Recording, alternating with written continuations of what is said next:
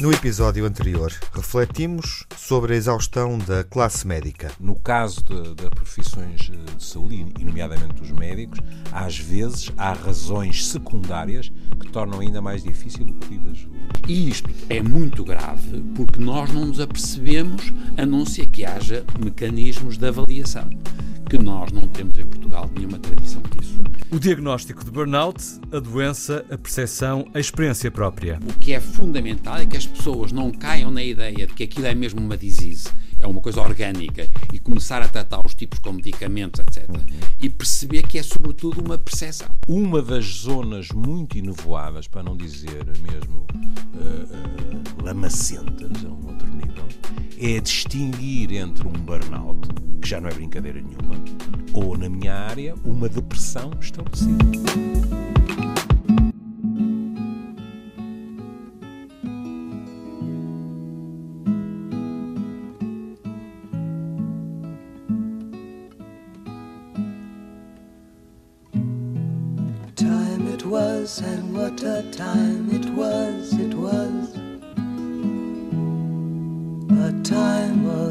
Innocence, a time of confidences.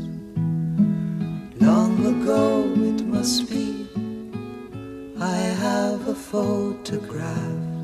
Preserve your memories, they're all that's left you. Estamos de volta ao tema do burnout, eh, não só entre os profissionais de saúde, mas sobretudo entre os profissionais de saúde. Falamos eh, no episódio anterior da realidade norte-americana, que é de facto uma das mais preocupantes a nível mundial. Eh, em janeiro do ano passado, sabia-se que mais de metade dos médicos norte-americanos enfrentavam problemas de burnout, já alguns sintomas, e também entre os estudantes, o que é mais ainda alarmante, sobrinho Simões. É, é, eu não tenho experiência clínica, mas trabalhei durante quase 50 anos com alunos de medicina e é verdade que eu observo, se eu tiver agora a comparar o que era nos últimos 10 anos, 20, 30, 40, os nossos alunos têm muito mais vezes situações atualmente de esgotamento parcial e cansaço e a tal coisa que ele está a dizer, tristeza e ansiedade do que tínhamos. Isso deve-se a quê? Eu acho que é a pressão brutal da vida, não é necessariamente, no o... caso, para alunos de medicina. Sim. Eu acho, e voltamos à história que ele estava a, a falar. Não são sobre... apenas as circunstâncias profissionais? Exatamente. Eu acho que tem muito a ver também com a vida agora uh, afetiva, uhum. com a casa, com a, o problema, as expectativas de profissão ulterior, ah, que é muito importante. Porque há 20 ou 30 anos o stress em termos de futuro profissional não tinha nada a ver com o atual. A pessoa tinha a certeza do que iria ser o seu trajeto, a não ser que tomasse outras decisões. Isso acabou, isso acabou, isso acabou completamente. Tudo, tudo, isso acabou. Qualquer diploma superior em Portugal significava que tinha um, um emprego, tinha um, uma profissão, tinha, e isso de repente os miúdos passaram a perceber que pode não ser assim. E, portanto, na medicina isso é pior, porque depois há dentro das especialidades médicas, há os tipos que gostam muito das áreas X, Y e Z hum. e não há muitas vagas. Uhum. Não conseguem aceder, têm uma, uma dificuldade, a competição é enorme. E horrível.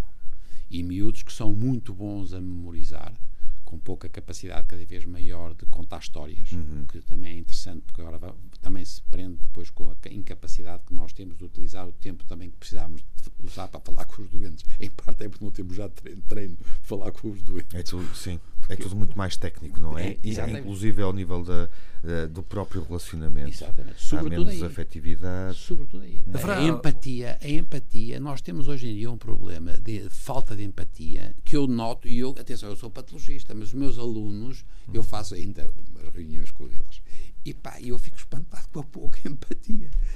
Pá, é, é, é, é, extraordinário. Eu, eu acabei de ler um, um, artigo, na minha opinião, de uma extraordinária honestidade, porque sendo uh, três membros do mesmo serviço, é um, é um serviço uh, helvético, e então uh, o, o, título é A inteligência artificial irá tornar os médicos obsoletos ou não?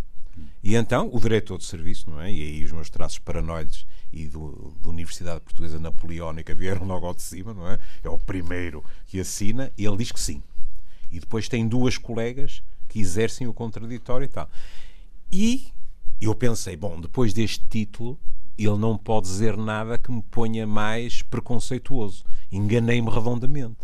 No meio da argumentação dele, porque ele diz eles, a inteligência artificial será muito mais eficaz que nós no diagnóstico, muito mais eficaz na prescrição de tratamento, etc. E, mesmo no que tem a ver com a empatia, já vimos que pode acompanhar, pode inclusivamente eh, ter uh, feedbacks adequados a pessoas que estão a aproximar da morte, etc, etc. Mas, digamos assim, a facada pior para mim ainda estava guardada, que é, de repente, a terminologia que ele usa, que é dizer, e, portanto, a máquina, na minha opinião, será mais eficaz do que os médicos humanos.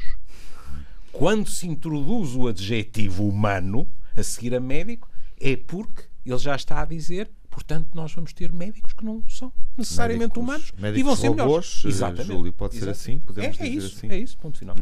Eu- Voltando à questão. É, Deixem-me só, deixem só, porque apesar de tudo, primeiro achei graça e apanhei um susto quando ele disse helvético. Eu ia dizer suíço, mas eu acertava também consegui helvético. Isto é uma graça minha porque eu tenho dificuldade com algumas palavras, mas não resisti. Eu também. Sabes porque é que eu disse helvético? Porque tendo dito isto envelhecer tem problemas. Como eu tinha dito serviço, numa apetecia a dizer suíço a seguir. Serviço suíço, não é? Portanto, isso é helvético. Isso é muito radiofónico, Júlio. Isso é muito radiofónico. Manuel, eu acompanho no suíço. Não, mas, não, não, mas reparem que ele está a dizer uma coisa que é muito Eu importante. acompanho-vos no queijo. Porque agora. nós, nó- o que é que a gente acha? Todos nós, isto, é, é uma, isto é uma tragédia. A ideia de que é a máquina que vai fazer diagnósticos, de novo, vai ser mortal se nós não percebermos que se nós estamos à espera de ter um quadro completo, é pá, de certeza que a máquina é como, é como a radiologia, é melhor do que outra coisa qualquer. Quando a gente tem lá um nódulo, é pá, a radiologia vê e não é preciso de mais nada, é assim. Porque é uma coisa. A maior parte das coisas não é assim. Isto é, eu quando tenho um nódulo, eu estou, aquele tumor demorou para aí 40 anos a crescer. Quando é que a máquina vai encontrar? Percebe? E pior do que isso, se for uma coisa que não é tanto tão orgânico, quando é que eles diagnosticam quando o tipo está a ficar um bocado chato? Epá, o gajo é um chato. E a máquina diz é chato, vamos tratá-lo? Epá, não me lixem. Tic-tac, tic-tac. Toda a gente conhece a precisão do- do- dos suíços, Claro, mas, mas, sentido. é, mas é Não, falível só faz nos casos finais, está a perceber? Portanto, isso, isso- depois a prescrição já sabe, se o tipo tem um diagnóstico seguro, que tem isto, que é isto, isto, isto, isto, é pá, vai ser, já sabe o peso, tudo bem. Isso é a, ma- a Ou máquina, seja, mas Sobrinho antes... Simões, a máquina pode ser um complemento, não podemos dispensar a não, componente é, humana. É, é, tenho a Seria uma certeza. estupidez. Nós podemos esmifrar É que a máquina até ao começamos a ouvir falar em médicos robôs e daqui a pouco pensamos fim, que vocês são dispensáveis. Mas o mais é escandaloso é primeiro ouvirmos falar de médicos humanos, não é? Uma pessoa diria, isto não é redundante, aparentemente já não é, não é? Bom, os médicos estão a ser esmifrados. Voltamos ao tema da exaustão ou do burnout. Eh, Eu preferia falar de exaustão. Ahm, Júlio, Sim. Uh, há aqui, e, e- também uh, retomando a questão do contexto, acho que não o aprofundamos o suficiente. um, há aqui toda uma, uma circunstância profissional que, que leva provavelmente a que a exaustão se verifique mais nos profissionais novos, com meia dúzia de anos de profissão. É uma realidade ou é uma conclusão precipitada? Uh, e que decorre, se calhar, não só da circunstância uh, em, em- em que trabalham, mas uh, e da- da- das expectativas a que estão sujeitos, mas também do facto de estarem num período inicial de vida, mal remunerados, uh, ou seja, com dificuldades, eventualmente do ponto de vista, Eh, eh, do ponto de vista pessoal. Sim, co- como habitualmente. Tudo isso contribui? Tudo isso contribui. A moeda tem duas faces. Eu, eu ouço colegas nossos, eh, jovens de 50 e tal anos, é? eu hoje em dia posso falar assim, ao caminho dos 70, que estão exaustos. E estão exaustos por um efeito cumulativo. E porque as expectativas eh, foram sendo aumentadas. Quer dizer, havia coisas que há 30 anos atrás eu ouvia muito de pessoas que trabalhavam em, olhem, em linhas de montagem Lembram-se dos tempos modernos do do Chaplin, Chaplin. naquela cena espantosa em que ele durante 8 horas ou lá o que é aperta porcas, não é? E, Sempre, portanto, que falamos, sai, sempre que falamos de trabalho, vamos, eh, Aí, vamos rever a o tempos modernos. é extraordinário, Há não 20 é? anos não era assim. Exatamente. E portanto ele depois sai do trabalho e a- a- vai aos botões de- de- das É uma pessoas que questão enganam e faz muito isso, do não é? século XXI que se aplica Pronto. a variadas profissões. Exatamente. Somos cada vez mais operários, na medicina também. É, Nós também. Estamos numa somos, nova revolução industrial. Também. não é? nós somos no jornalismo. Eh, nós somos, claramente. O, o que acarreta riscos, não é? Sim, Vocês, se calhar, não sei, degrada-se. estou-me a meter por, por áreas, não o são próprio minhas. modelo de negócio. Se calhar vocês têm menos tempo, por exemplo, para aprofundar determinadas notícias. Claro. De vez em quando passam coisas Sim. que depois, se calhar, vão ter que ser corrigidas ou menos de Nós já algum falamos modo. aqui dos professores, já agora, para os Exato. professores que nos estão a escutar, eh, é justo referi-los. É mais que justo. Vejam os professores. Os professores são saltibancos. Uhum. Não é? Há bocado nós dizíamos dos, Mas, dos médicos. é, Os mas- altibancos são mas- burocratas. Não, os- atenção, é uma vida horrível. Eu que adoro ser professor, epá, eu tenho uma pena dos professores quando são. Epá, ser professor é uma coisa espantosa, mas gasta como tudo. E porque portanto, nós somos podemos- universitários, não é mesma Não, não, coisa? sim. Mas, ó, ó, ó, ó, deixa só porque, vida apesar de tu, é- tu estás, é engraçado, porque tu estás a tudo o que tu dizes, no fundo, também tem muito a ver com um contacto, um contacto com a medicina geral e familiar. E um bocado também falaste na medicina de urgência. Isto não é totalmente verdade para os hospitais. Isto é, a medicina. E isto é muito importante, porque vamos agora voltar à mesma coisa. É que nós, um professor, o que a gente quer é que o aluno aprenda. Epá, nós, na medicina, o grande truque era a gente apostar na saúde e começar a recompensar que os tipos não adoecessem. Exato. E é o que fazem os holandeses, os dinamarqueses, isto é, aquilo de resto são coisas privadas ou condomenciais, é, são estruturas, não são públicas, públicas. Porquê? Porque os tipos são re- recompensados se não adoecerem. E nós, em Portugal e nos países mediterrâneos, a gente gosta de ter métricas de consumo e ter mais consultas e mais consultas e mais doenças e mais nomes e mais análises. Não sei se vocês estão a ver.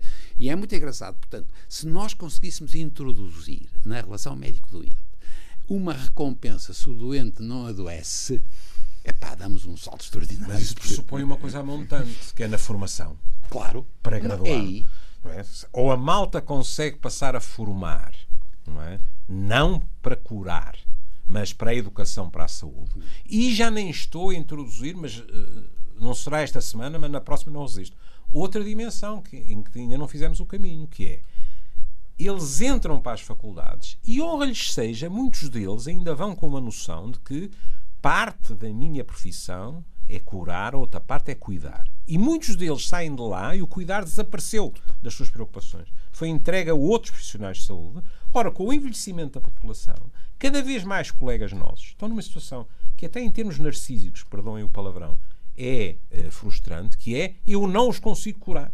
Eles têm várias patologias, têm coquetéis medicamentosos têm efeitos colaterais desagradáveis e, portanto, eles vêm e voltam e eu que lhes faço para eles não virem mais porque não precisam. Isso não vai acontecer. Exatamente. Eles vão E- continuar a vir. Exato. E pior, pá, e nessa altura o que a gente mete, mete no- na equação uma coisa, que é compaixão.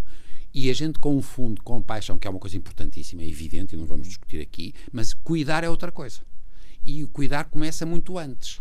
E tem uma lógica que é de resto da saúde e tem muito a ver com a sociedade, e portanto aqui até os médicos são uma, uma parte se calhar pequena, mas que é fundamental perceber o que ele está a dizer, que é o cuidar treinar as pessoas para cuidar. O, a ética do care.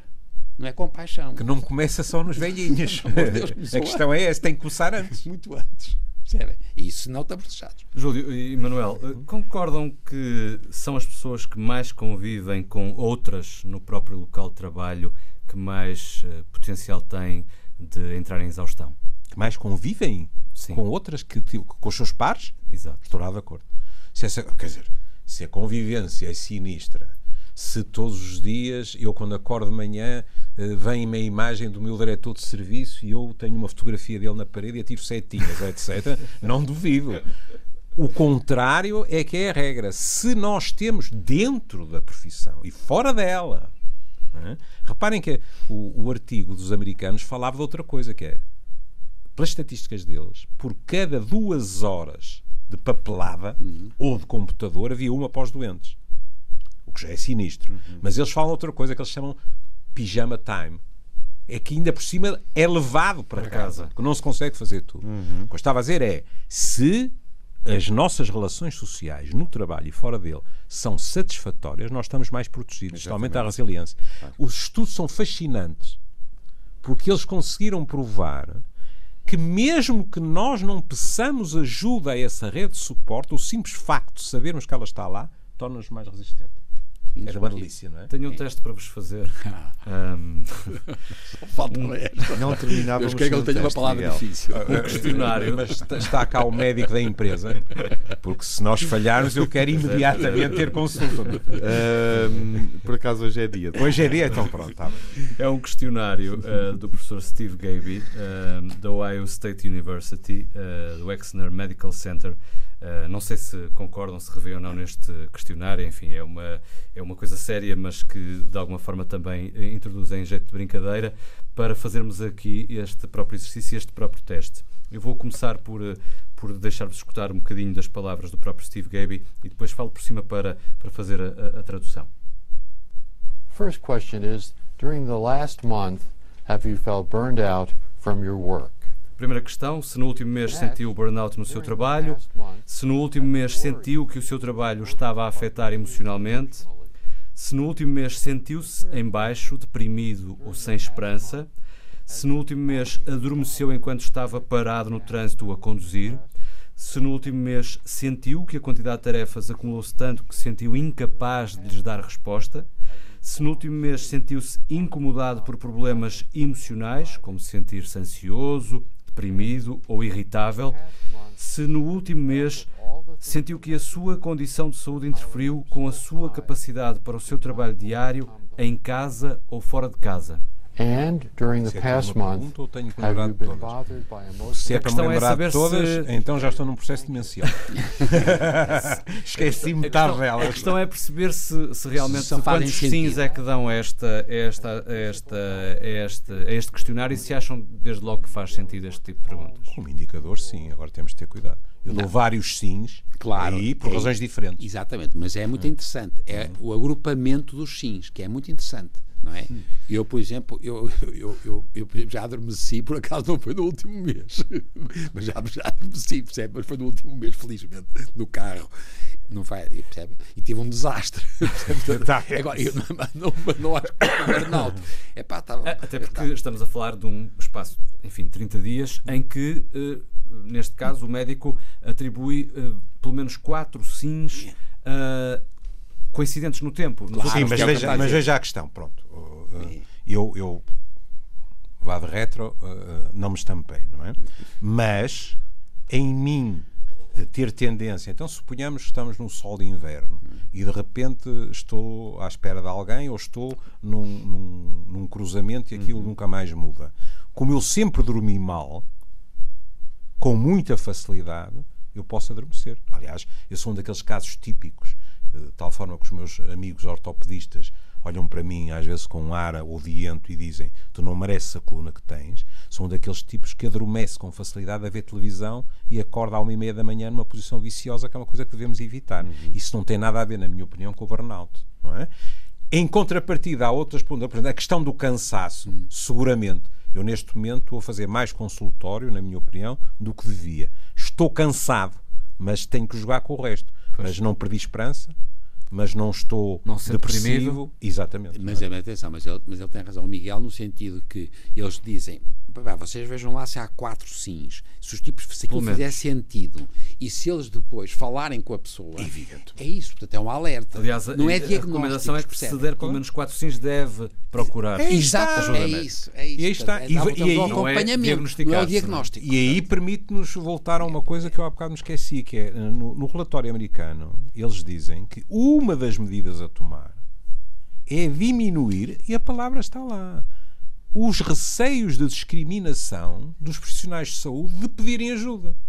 Ora bem, Eu- eu- isto não é exclusivo dos profissionais de saúde, mas é verdade. Porque você imagina, você trabalha num hospital e agora você está em baixo. Aqui até poderíamos introduzir um efeito de género também. É mais simples para as mulheres pedirem ajuda do que para os homens. Mas deixemos isso por enquanto. você está num hospital e você pensa assim, pronto, mas eu agora vou dizer que preciso de ajuda. O que é que eu faço? Peço ajuda a psicologia ou psiquiatria aqui dentro? Vou a outro hospital? Quando a malta souber que eu pedi ajuda, o que é que isso faz à minha imagem? É. Quando houver. E quando houver o próximo concurso para subir a diretor de serviço, etc., isso prejudica-me ou não? Tudo isto entra em jogo e faz com que muitas vezes, demasiadas vezes, as pessoas ou não peçam ajuda ou vão pedir em estádios do processo Avançados, avançados. muito mais avançados. Pior do que isso em Portugal, nós temos uma tendência horrorosa para tomar pastilhas. Ah. Portugal adora tomar pastilhas. E, portanto, nós encharcamos com... Que alguém nos disse, epá, eu estou um bocado... Epá, toma isto que te faz bem. Isso é perigosíssimo. Problema da automedicação. Perigosíssimo. Problema de saúde pública. Retomamos, eventualmente, a partir deste tópico eh, no próximo episódio, não é? E, hum, e seria também interessante, acho eu, na perspectiva de quem nos ouve, médico ou paciente, perceber como é que está, eh, como é gerida eh, a relação hoje entre, eh, entre o médico e o, e o doente e o paciente no tempo de consulta. Pode também ser uma pista para, para o próximo episódio. Até lá.